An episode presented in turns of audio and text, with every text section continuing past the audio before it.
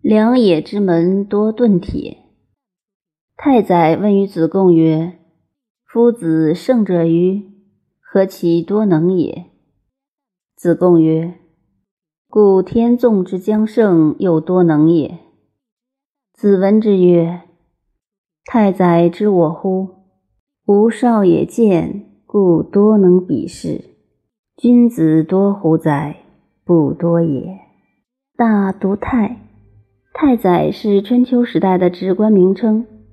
有位太宰问子贡说：“孔夫子这位老师真是圣人，他为什么这样渊博，样样都会？”子贡当然捧自己的老师，他说：“那当然，天生的圣人，而且学问又渊博。”后来有人把他们的这段谈话报告孔子，孔子听了这个话就说。你们以为太宰真的了解我吗？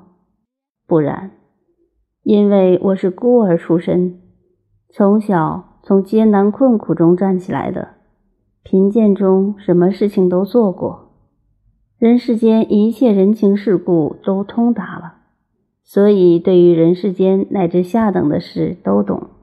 君子对自己要求很高，始终怕自己人生经验不充足。谁够得上称学问渊博呢？这种都是恭维的话，不能听信的。天下的知识是求不完的。庄子也有一段话说：“生也有涯，而知也无涯。亦有涯虽无涯，殆矣。”生命是有限的，知识是无限的。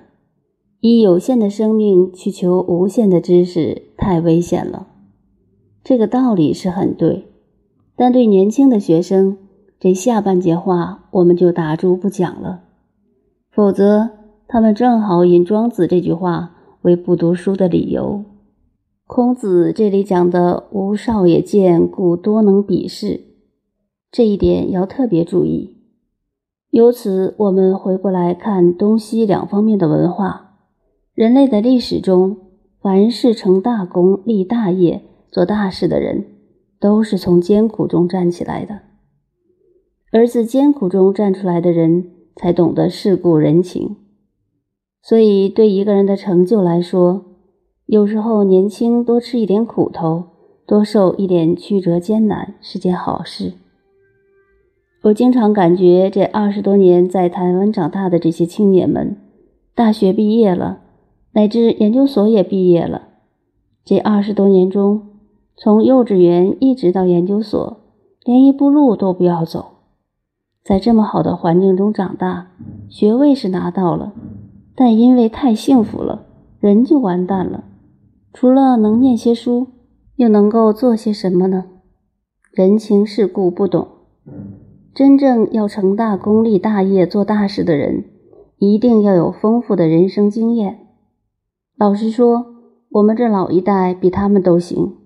为什么我们所经历过这一时代的大乱，今日的年轻人看都没有看到过？逃难、饿饭、国破家亡的痛苦更没有经历过。